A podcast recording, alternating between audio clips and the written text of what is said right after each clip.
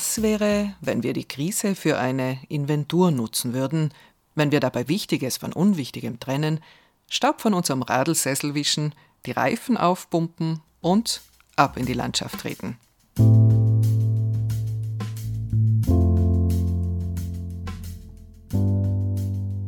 Nein, ich finde, es ist immer noch nicht Zeit, uns auf die eigene Schulter zu klopfen, wie super wir unterwegs sind – die eigene Wandlungsfähigkeit wird häufig überschätzt. Die Realität heute und jetzt zeigt einen ausgeprägten Hang zum Festhalten am Althergebrachten. Ich spreche auch für mich. Und wie ist das bei euch? Ich bin Anita Rossi, Journalistin in Brixen und war kürzlich zu Besuch bei Irene Senfter in ihrem Bozner Büro. Die Biologin aus Meran kennt man als Ausdauersportlerin. Vor allem der Berglauf hat es ihr angetan. Regelmäßig radelt sie aber auch von Lana, wo sie wohnt, bis zu ihrer Arbeit nach Bozen und abends natürlich wieder Retour. Und zwar um körperliche Bewegung in ihren vollgestopften Berufsalltag zu integrieren. Ausdauer und Organisationstalent sind Eigenschaften, die sie auch sonst auszeichnen, daneben ihr Pragmatismus und ihre politische Kampflust. Kennengelernt habe ich sie persönlich vor vielen Jahren. Damals war sie Vorsitzende der Südtiroler Hochschülerinnenschaft, SH Asus und ich im SH-Büro in Bozen. Das war vor 25 Jahren, Hilfe. 1995 haben wir da gemeinsam am neuen, inklusiveren Statut dieser Organisation gearbeitet. Seit fünf Jahren ist Irene Senfter die Geschäftsführerin der Genossenschaft Öko-Institut Südtirol Vorher hat sie, ja, gehen wir es chronologisch an, vorher hat sie in Wien Biologie studiert, wo sie ihre Abschlussarbeit zur Biodiversität im Obstbau geschrieben hat. Nach ihrem Engagement in der Südtiroler Hochschülerinnenschaft hat sie bis 2005 die Südtiroler Grünen organisiert als Geschäftsführerin. Danach ist sie eine Zeit lang ins Bozner Rathaus gewechselt als persönliche Referentin des damaligen Bozner Bürgermeisters Luigi Spagnoli, bevor sie die Geschäftsleitung eines Jugend-Ski-Hotels zuerst und einer Caritas Mensa später übernommen hat. Heuer wird Irene 50 lebt mit ihrem Partner in Lana, wo sie vor ihrem Einstieg in das Öko-Institut zwei Mandate lang Gemeinderätin der Dorfliste war.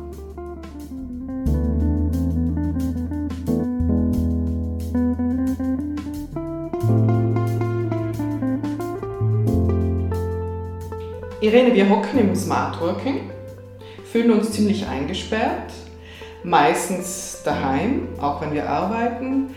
Und es das heißt, wir sollten auf Mobilität verzichten. Ich weiß, du hörst das gar nicht gern, diese Floskel auf Mobilität verzichten. Was sagst du dazu? Nein, die höre ich wirklich nicht gern, weil wir auf Mobilität nämlich gar nicht verzichten können. Also man muss hier bei den Begriffen äh, versuchen, sauber zu sein. Mobilität ist nicht gleich Verkehr. Mobilität ist ein menschliches Grundbedürfnis, das haben wir seit es uns gibt. Und dann gibt es einfach verschiedene Möglichkeiten, dieses Mobilitätsbedürfnis zufriedenzustellen. Und da sollte man halt darauf achten, dass es in der heutigen Zeit möglichst wenig motorisierten Verkehr erzeugt, dieses Bedürfnis. Da kommen wir zum, zum Fahrrad, unser heutiges Thema. Es gibt ja nicht nur einen Vorteil bei dieser Art von Mobilität, aber wenn wir bei der momentanen Situation bleiben, Pandemie, dann hat oder bietet das Fahrrad eigentlich schon tatsächlich mehr Vorteile als üblich. Auf jeden Fall. Also zu den schon bestehenden Vorteilen des Fahrrades sind gerade eben Covid-19 bedingt noch einige dazugekommen. Also ich denke daran, dass man zum Beispiel auf dem Fahrrad vollkommen ansteckungsfrei oder sagen wir fast vollkommen ansteckungsfrei sich bewegen kann. Äh, dazu kommt, dass man außerdem noch eben äh, diese, diese körperliche Aktivität äh, ausüben kann, die also äh, Anspannungen und, und Stress, der vielleicht gerade jetzt vermehrt entsteht, den abbaut. Trotzdem, und ich schließe mich da mh, gelegentlich auch mit ein, heißt es immer wieder als Ausrede, mit dem Fahrrad ist es zu kompliziert. Wenn wir uns in Südtirol die Geländesituation anschauen und auch die Möglichkeiten, die Wege lang, kurz anschauen. Was ist machbar und was ist nicht machbar mit dem Fahrrad? Und wohin sollte es gehen, wenn wir einen Richtungswechsel wollen? In unseren äh, Dörfern und Städten sind die Alltagswege, die wir zurücklegen, in der Regel sehr kurz. Also ich glaube, das kann auch jeder, wenn man sich ehrlich hinterfragt, bestätigen. 20 Prozent unserer Alltagswege sind kürzer als zweieinhalb Kilometer, 40 Prozent sind kürzer als fünf Kilometer und 60 Prozent sind kürzer als 10 Kilometer. Also das sind Daten, die sich überall dort, wo wir nachzählen und nachmessen, genauso bestätigen. Und das sind eigentlich jetzt, wenn wir vielleicht sagen, lassen wir die 10 Kilometer außen vor, aber 40 Prozent unserer Alltagswege sind absolut dafür prädestiniert, mit einem Fahrrad zurückgelegt zu werden. Muss ich dazu sagen, und ich sehe, dass sich da auch einige Gemeinden in diese Richtung auf den Weg machen. Natürlich haben wir teilweise gebirgige oder hügelige Topografien in Südtirol.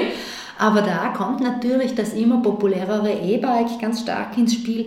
Damit gleiche ich diese Problematik aus.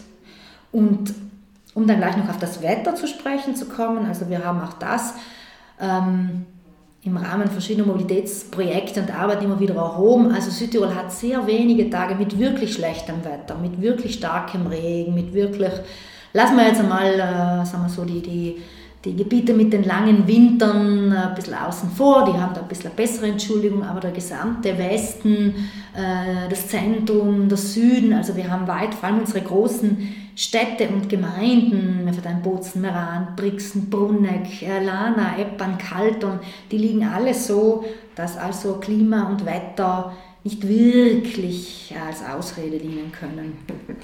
Du selbst bist eine notorische Radfahrerin, ähm, vielleicht darf ich sagen sogar eine Radaktivistin.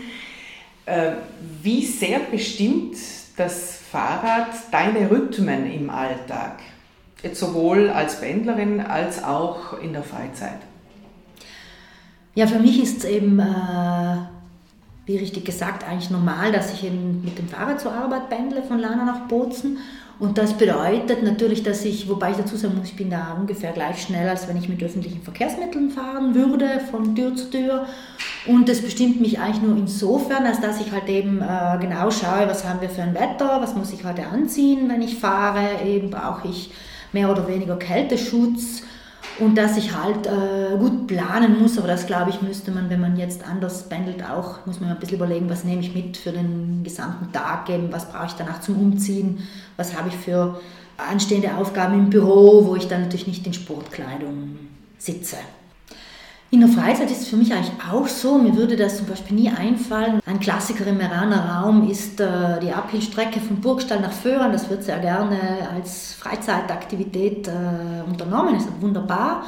Äh, ich würde da nie jetzt von Lana nach Burgstall mit dem Auto fahren. Das sind wenige Kilometer und das ist für mich ganz selbstverständlich, dass ich also auch diese Wege zum Sport, das ist mir als Sportlerin äh, ohnehin ein großes Anliegen. Ich muss manchmal ein wenig grinsen, wenn man also um nachher intensive körperliche Aktivität zu betreiben, vorher mit dem Auto dahin fährt. Ich stichle da dann manchmal auch ein bisschen bei den Kollegen. Also ich glaube, da sind wir auch auf einem guten Weg, wenn, wenn gerade jetzt... Ähm, man sieht wirklich manchmal auch äh, Menschen mit Turnschieren eben auf dem Rucksack, die mit dem Fahrrad äh, zum Einstieg der nächsten Skipiste fahren und sie sind damit ja auch ähm, rechtlich in Ordnung. Und ähm, also ich sehe aber schon, dass sich da was bewegt, dass es also mittlerweile auch viele Familien gibt, die die Sonntagswanderungen dann eben vielleicht bis zum Einstieg mit dem Rad hinfahren und den Rest dann zu Fuß, äh, das also kombinieren da ist viel möglich, wenn man ein bisschen kreativ ist. Du vertrittst als äh, Radfahrerin nicht nur deine persönliche Überzeugung, sondern auch die Philosophie des Öko-Instituts. Und um dieses Institut äh, kurz vorzustellen, muss ich doch etwas ausholen in der Öko-Bewegung oder in der Öko-Geschichte auch Südtirols. Im Jahr 1989 wurde das Öko-Institut gegründet. Das ist jetzt 32 Jahre her vom Visionär Hans Glauber, der bereits einige Jahre vorher schon die Doblacher Gespräche initiiert hat in seinem Geburtsort und mit seinem Nachhaltigkeitstraum in einer Zeit, als das Wort Nachhaltigkeit noch nicht so inflationär war, wie heute. Also in dieser, in, in den 80er äh, Jahren schon dingelte er durchs Land und überzeugte Menschen in Politik und Gesellschaft, dass äh, dass Klimaschutz oder Zukunftstauglichkeit eben ganz, ganz wichtige Themen sind. Und nach seinem frühen Tod, äh, er war ja Ökologe, Soziologe, auch Künstler, also er ist vor zwölf Jahren gestorben, nach seinem Tod führte sein Freundeskreis dann sein Lebenswerk weiter und das Öko-Institut fort.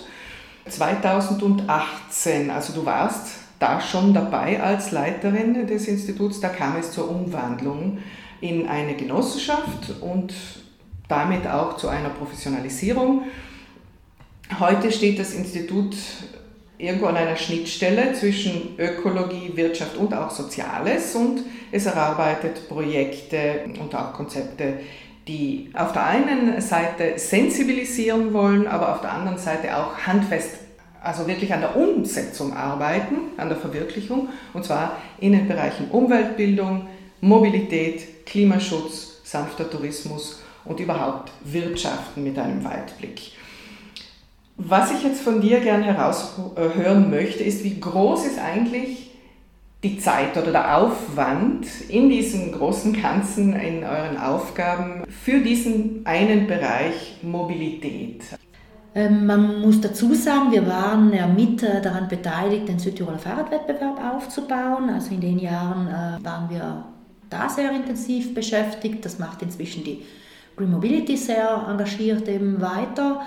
Und wir haben natürlich auch, das wissen viele nicht mehr, es schon länger her ist, in Bozen die heute sehr gut funktionierende Fahrradmobilität in den 90er Jahren mit angeschubst.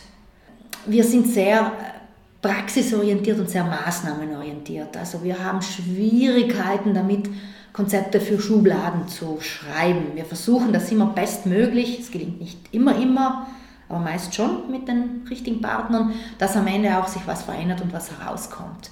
Und wir haben jetzt gerade in unseren Klimagemeinden eben mehrere kleine Fahrradprojekte laufen, wo wir einfach mal schauen, wie ist die Situation vor Ort, werden Abstellanlagen gebraucht, äh, kann man Sensibilisierungsaktionen mit äh, Schulen, Vereinen, äh, Wirtschaftskategorien machen? Also vielleicht klein, aber gerade in den kleineren Dörfern und Gemeinden auch wichtig, um eben mit dem Thema mal anzufangen. Fahrradmobilität hat mit nachhaltigem Lebensstil auf jeden Fall was zu tun äh, und der Verzicht auf den motorisierten Individualverkehr äh, als Klimakiller vielleicht auch Nummer eins ist wichtig es gibt jetzt gerade jetzt in der Fastenzeit auch eine junge Bewegung, die Fastenkampagne von Regala Zukunft und die empfiehlt eben diesen Verzicht auf das eigene Auto. Da ist der Verzicht auf Platz 1 im Sinne äh, eines CO2-Ausstoßes oder äh, des Gewinns, das man nach 40 Tagen Fastenkur vom Privatauto eben auch hat. Was sagst du zu solchen Kampagnen, die eigentlich sensibilisieren wollen, mehr noch als äh, mit, äh, mit der Keule daherzukommen? Ja, das ist äh, auf jeden Fall, ich finde jede einzelne dieser Initiativen oder Kampagnen nützlich und wichtig.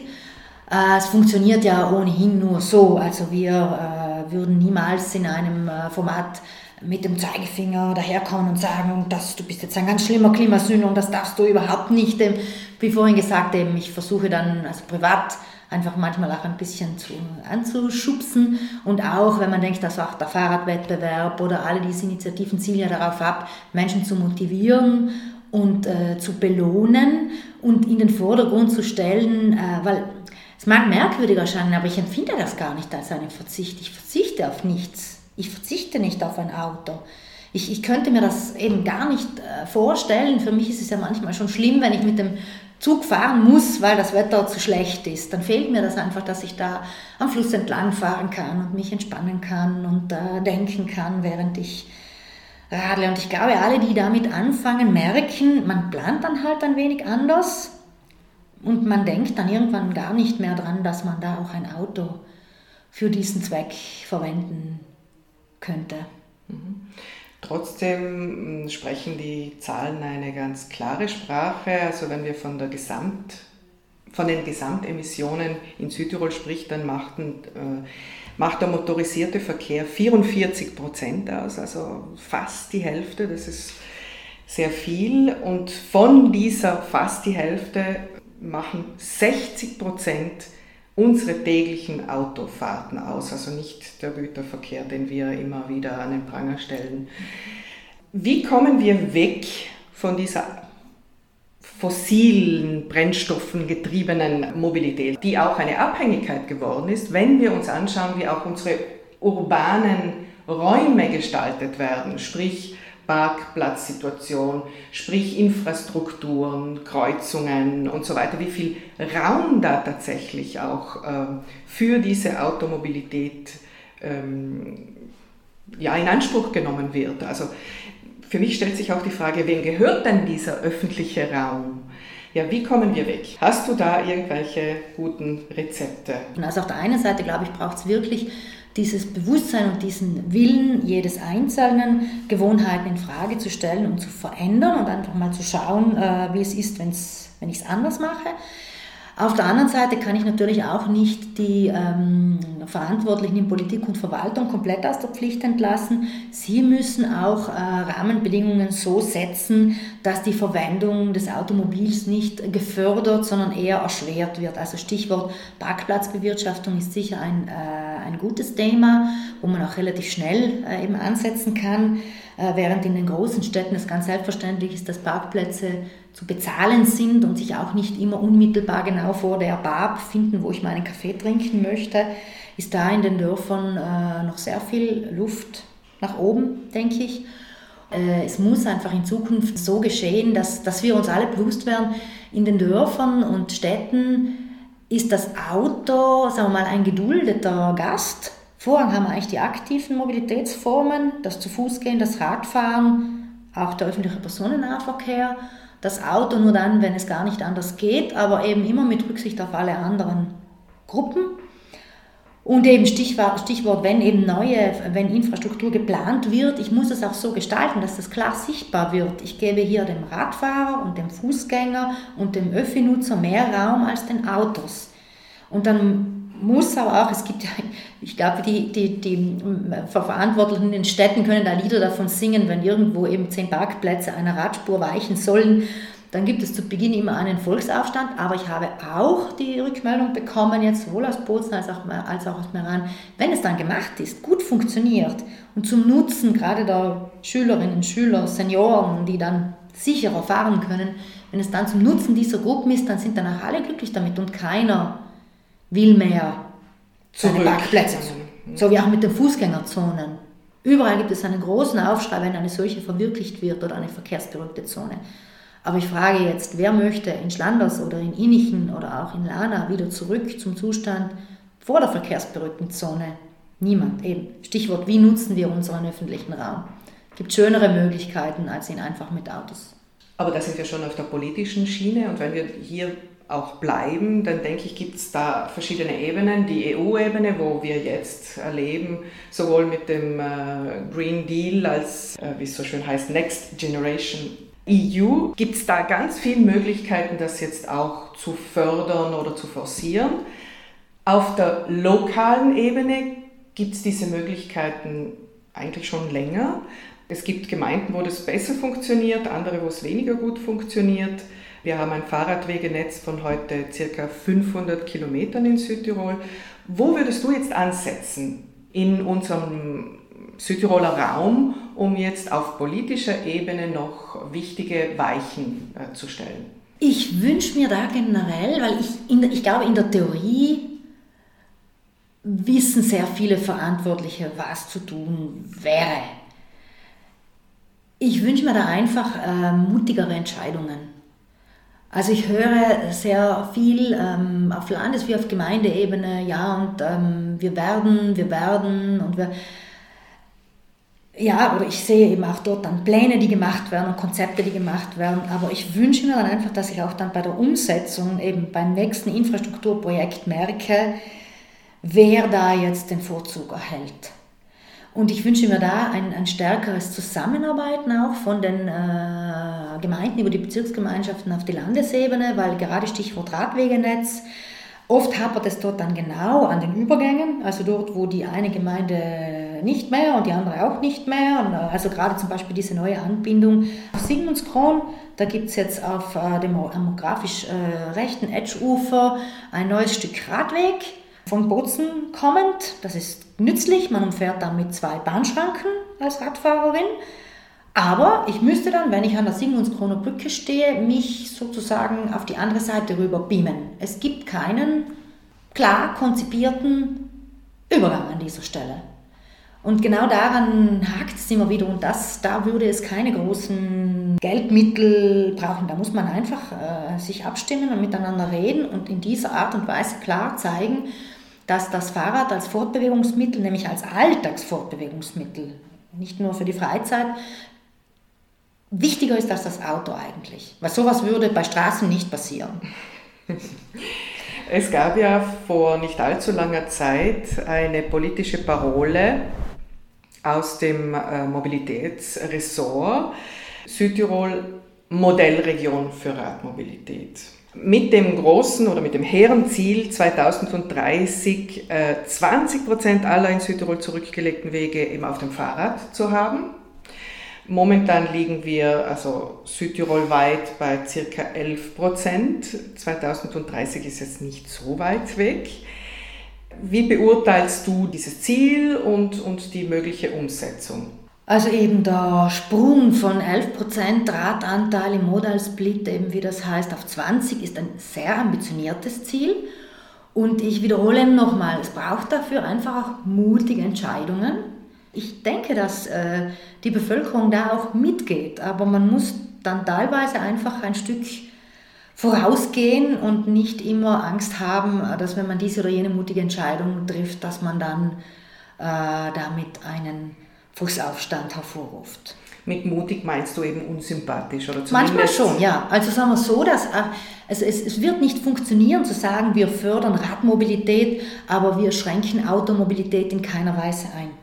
Ich habe manchmal das Gefühl, das wird versucht, aber dass äh, auch da, wo äh, unsere Verantwortungsträger hinfahren, um sich Modelle anzuschauen, da muss man nicht bis Kopenhagen reisen. Da gibt es auch im deutschen und österreichischen Ausland ganz viele tolle Beispiele. Vorarlberg, österreichische Modellregion für Radmobilität, alpin wie wir, bergig wie wir, die haben genau das gemacht. Platz, Raum ist nicht endlos. Ich muss zwangsweise den Platz für die Autos vermindern, um mehr Platz für die aktiven Mobilitätsformen zu schaffen. Weil eben Stichwort EU-Projekte eben genau äh, jenes, das wir gerade abgeschlossen haben mit Ende 2020, das sich Metamorphosis nannte, da ging es genau darum, wie nutzen wir unseren öffentlichen Raum. Und äh, man hat versucht, in äh, mehreren europäischen Partnerstädten, auch Meran war eben dabei, ähm, mit uns als Tutor, den öffentlichen Raum anders zu nutzen und das vor allem aus der Sicht von Kindern und Jugendlichen zu analysieren und äh, umzugestalten. Die haben nämlich einen sehr guten Blick für solche Dinge. Und wo Kinder und Jugendliche sich wohlfühlen im öffentlichen Raum, da ist er gut für alle Menschen. Wir kommen zum Aspekt E-Mobilität, ein Trend, sowohl beim Auto als auch beim Fahrrad. Welche Erfahrungen macht ihr da in euren Beratungen auch? Wir stellen immer wieder fest, dass E-Mobilität jetzt vor allem auf die Autos bezogen äh, von vielen als ja, fast als die Problemlösung angesehen wird. Und da muss ich jetzt noch mal kurz ein wenig unsympathisch werden. Also die Pyramide der nachhaltigen Mobilität, die hat drei Stufen und das beginnt mit der Vermeidung von Verkehr, nicht von Mobilität, von Verkehr, ähm, geht über die Verlagerung und die letzte Stufe ist die Verbesserung. Das Umstellen auf E, äh, das ist ganz oben, also bei der Verbesserung. Also wir sollten zuerst versuchen zu vermeiden, Stichwort Raumplanung, Smart Working, dann sollten wir verlagern, also auf Räder und Füße und Öffis und geteilte Autos, Carsharing, Carpooling. Und erst als allerletzte Lösungsmöglichkeit kommt das Umstellen auf äh, sogenannte ökologische Antriebsmöglichkeiten. Also ich zitiere da immer gerne einen Schweizer Mobilitätsexperten, der mal gesagt hat, nein, es bringt uns nicht weiter, wir haben einfach zu viele Gefäße auf den Straßen.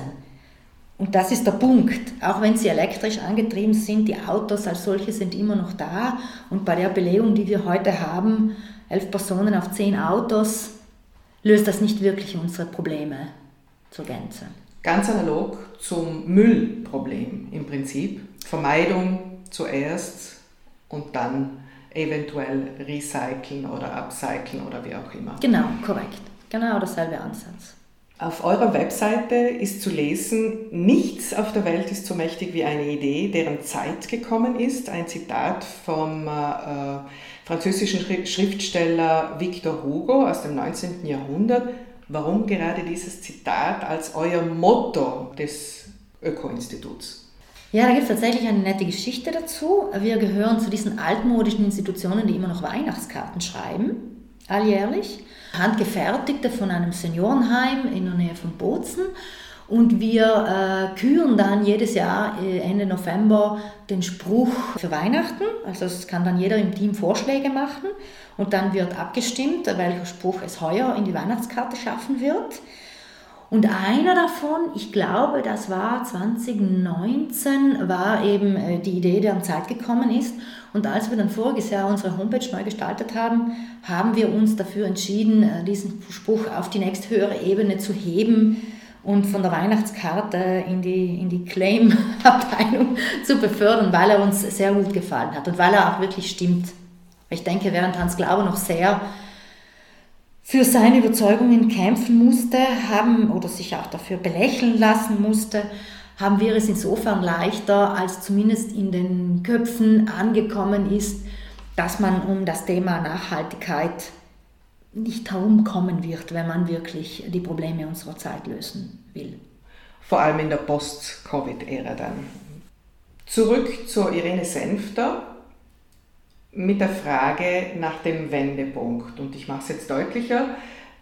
Die Frage lautet, bist du als ökologisch denkender Mensch geboren, aufgewachsen, im Biologiestudium modiert oder wann war denn für dich der Erweckungsmoment? Nein, ich habe, glaube ich, nie einen Erweckungsmoment gehabt. ähm, ich, ich glaube, ich bin in einer Familie aufgewachsen, in der sein immer schon mehr war als haben. Ein bisschen einfach aufgrund der Tatsache, dass ähm, sagen wir, das Familieneinkommen jetzt eher ein bescheidenes war und wir drei Kinder waren. Äh, aber eine, ich eine ganz tolle Kindheit und Jugend gehabt habe mit viel Zeit von Eltern, Geschwistern und Freunden. Wir hatten auch kein Auto, das hatte aber eben auch ökonomische Gründe, nämlich dass mein Vater sich einfach überlegt hat, dass er das Geld, das er für das Auto nicht ausgibt, lieber anderweitig ähm, verwendet. Und deswegen hat sich für mich also punkto Auto zum Beispiel die Frage dann gar nicht so gestellt. Das war irgendwie auch normal, dass ich keines hatte.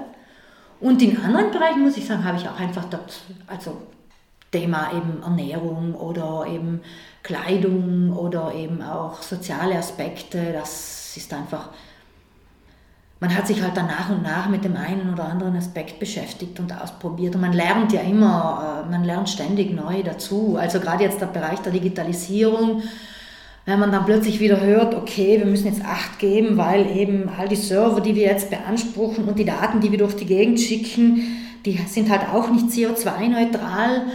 Es ist ohnehin ein ständiges Hinterfragen und ist ja keiner perfekt von uns und ich möchte jetzt auch nicht, äh, ich bin weder heilig noch äh, eben äh, perfekt, sondern man muss halt einfach ständig hinterfragen, was mache ich eigentlich und was hat das für Folgen. So bin ich, glaube ich, aber einfach auch aufgewachsen und dann halt hier gelandet, weil es wahrscheinlich wirklich gut passt am Ende des Tages.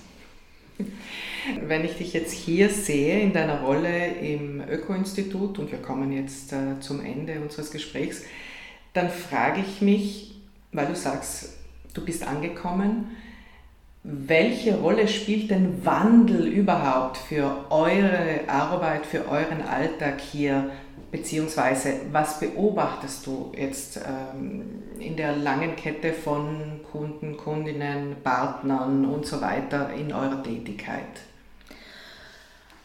Ich glaube, Wandel ist ein Fixpunkt, so widersprüchlich das klingen mag hier bei uns, weil ich denke, das werden sehr viele gute Unternehmen auch so bestätigen, dass man ohnehin ständig, man hat natürlich sein Kernthema, sein Kerngeschäft, aber man ist ja ständig mit den Augen und Ohren äh, offen unterwegs und schaut, was gibt es gerade in meinem Bereich eben an neuen Themen, wo sind Menschen auch bereit mitzumachen. Also wenn ich eben plötzlich merke, Plastikvermeidung ist ein Riesenthema und das interessiert alle, dann werde ich das äh, intensiver beackern als vielleicht vorher. Wenn ich merke, da kann ich die Menschen mitnehmen, dann wird man auf der anderen Seite auch versuchen, selber Akzente zu setzen und Themen zu positionieren. Es ist ständige Veränderung, glaube ich. Dein Wunsch an die Zukunft, jetzt in Bezug auf Wandel natürlich? Ja, mein Wunsch, dass wir nach Covid-19 wieder uns der weitaus größeren und bleibenden Herausforderung zuwenden, nämlich eben der des Klimaschutzes und uns wirklich alle mit, mit mutigen Entscheidungen darum bemühen, dass die nächste Generation nicht die volle Breitseite der Herausforderungen abkriegt, die wir, also sage ich mal so jetzt wie ich, in der Mitte des Lebens stehend, nicht mehr so brutal spüren werden, aber für die nach uns ist das wirklich wichtig, dass es hier nicht nur bei Worten bleibt, sondern dass wir auch was tun.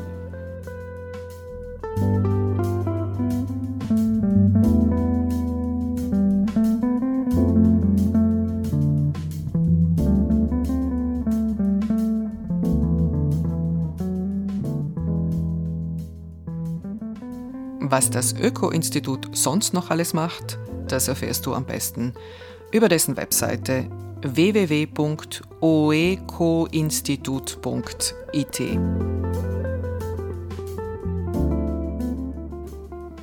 Zukunftsorientiert oder fixiert am Status quo?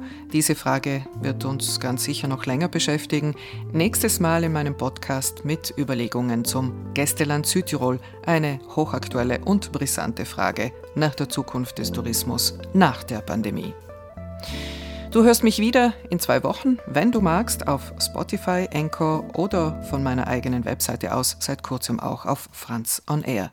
Einen schönen Frühling und bis bald.